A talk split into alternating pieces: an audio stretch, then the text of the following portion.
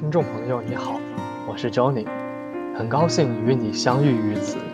我将以朗读的方式与你分享一本书它关乎人类与周遭的相处它关心这个浮躁的世界需要的设计。